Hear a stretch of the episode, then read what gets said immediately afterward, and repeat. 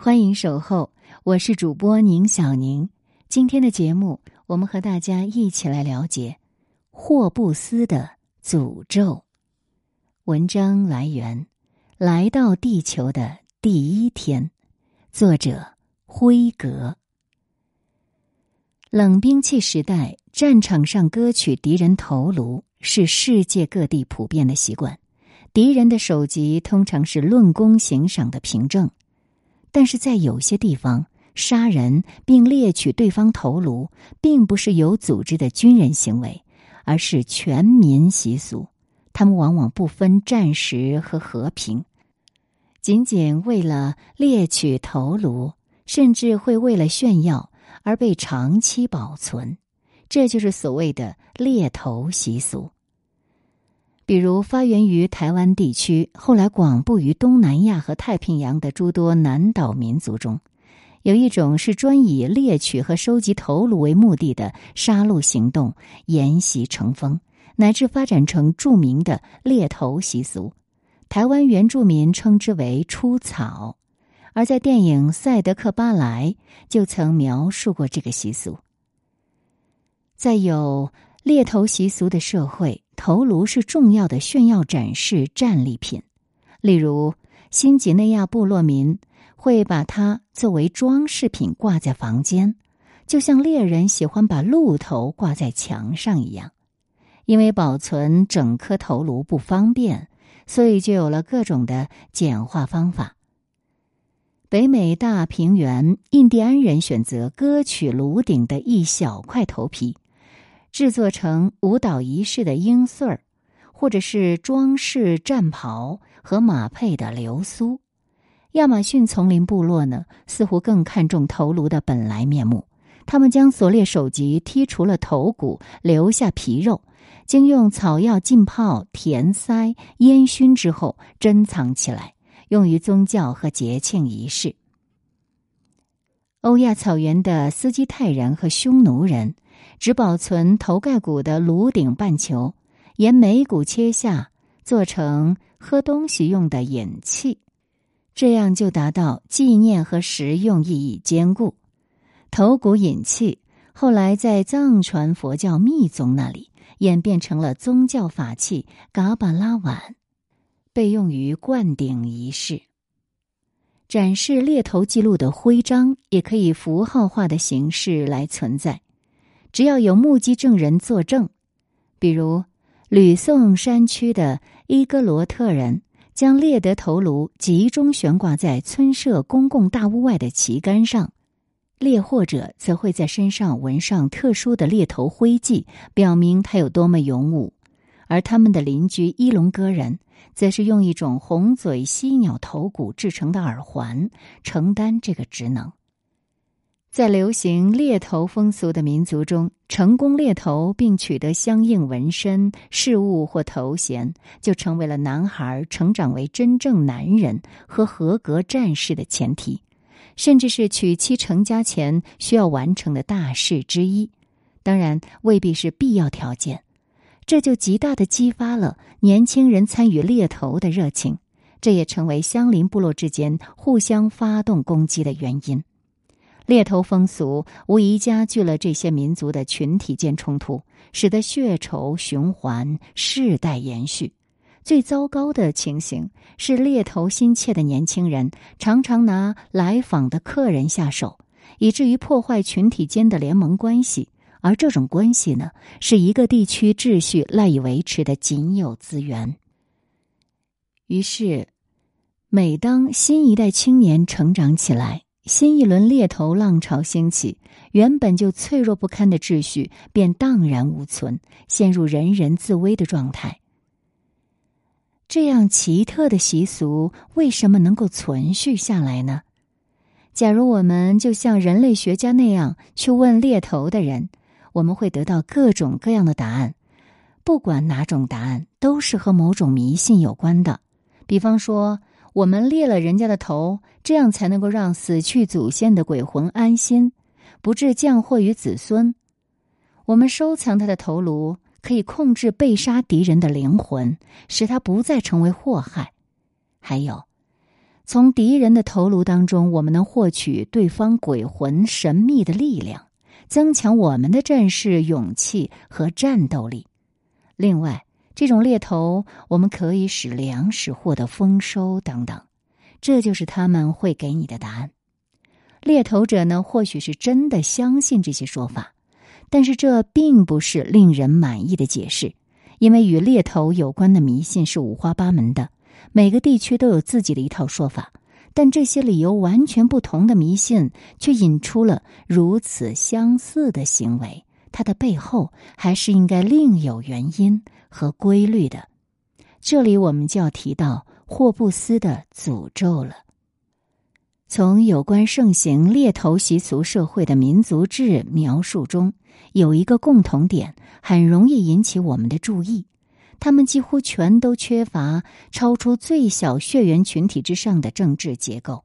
他们的社会组织仅限于村社或游团层次，规模都在一百五十人以下，没有政府，没有习惯法律或者是其他制度化的纠纷解决机制，没有稳固的政治联盟，总之，没有任何可以维持最低和平秩序的制度元素。这大概是最接近十七世纪政治哲学家托马斯·霍布斯所设想的自然状态的局面了。只需要进行一个小小修正，把所有人对所有人的战争换成更加准确的所有小群体对所有小群体的战争。实际上，近二十多年来，越来越多的学者们相信，这正是上古前国家社会的基本形态。尽管程度有所不同，地理大发现后，欧洲传教士和殖民者很早就注意到了前文明社会广泛存在的暴力现象。他们尤其对猎头和食人的习俗尤为震惊。从美洲、大洋洲、非洲、东南亚，类似的情景反复出现。一九零一年。一批传教士在新几内亚南部面积仅四十七平方公里的小岛戈阿里巴里上，发现了一万多颗被收藏在村庄公共长屋里的头骨。人类学家拿破仑·沙尼翁在亚马逊丛林对亚诺马米人做了三十多年的田野研究。生态学家贾瑞德·戴蒙德在新几内亚和西太平洋从事了数十年鸟类研究，他们都与当地土著有着长期共同生活的经历。他们对这些社会得出了同样的观感和评论，那就是暴力和恐惧无处不在，越出村社边界的旅行极度危险。在一九九六年出版的《前文明战争》一书中，古人类学家劳伦斯·基利利用广泛的考古记录和人类学材料，对上述状况进行了系统性考察，也得出同样的结论。二零一一年，心理学家史蒂文·平克在《人性中的善良天使》中提供了更多、更广泛的数据，再次确认了这个判断。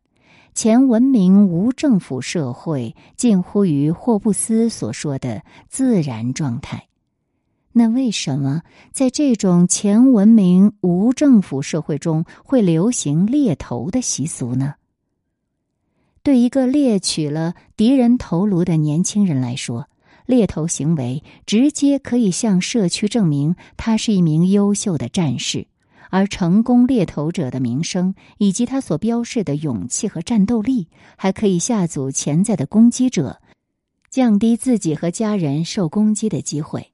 他不但能为猎头者在群体中赢得敬畏、尊重和社会地位，最重要的是，会让他成为更受欢迎的夫婿。他不仅更有能力保护妻儿，还可提高女方家族的战斗力和安全感。我们知道，一旦某项特性和能力成为择偶中被重点考虑的条件，它的优势就会被性选择机制扩大和强化。在盛行猎头风俗的族群中，猎头带来的意义正是如此。对群体而言，猎头习俗和能力还能带来两方面的好处：这个风俗可以让群体和猎头个体一样建立有关其战斗力、嗜血残忍和勇猛好战的声誉，从而下阻邻近群体的攻击。通过持续的猎头行动，可以削弱、驱逐乃至消灭邻近群体，从而为自身的繁衍壮大争得生存资源和空间。那些被人类学家观察到的猎头群体，它有幸存在于世，都要感谢他们的历代祖先，在这场激烈而严酷的竞争中免遭败绩。这一点，人类和黑猩猩是很像的。简·古道尔。和西田利贞在各自的研究中都发现，黑猩猩群体中的雄性成员会组成巡逻队，守卫领地，并在巡逻过程中伺机猎杀相邻黑猩猩群体中的落单个体或数量占下风的小团伙。那些在战争中命运不济的群体，常在几十年内就被逐渐消灭，或者是在一次成功的偷袭中遭到毁灭性打击。这和人类学家在亚马逊丛林、新几内亚高地、吕宋山区、南部非洲的前文明社会中见到的情形是极为相似的。这类战争大多是以小股团伙路边伏击或凌晨偷袭的方式，通常单次的伤亡不大，袭击者往往杀死一两个人后就满足的立即撤退。当然，在少数特别成功的偷袭中，也会发生灭门屠杀。虽然这种村落战争伤亡很小，但由于战争是持续不断的，所以它造成的总体死亡率非常高，大约四分之一到二分之一的成年男性死于这种冲突。尽管前文明战争极为普遍，程度却颇为不同。有些社会虽没有现代意义上的政府或司法系统，但已经有了某些政治组织、纠纷解决机制和习惯法。这些制度元素发育状况参差不齐，但多多少少能带来一些秩序。那为什么群体间冲突和秩序缺乏在南岛表现得更为突出呢？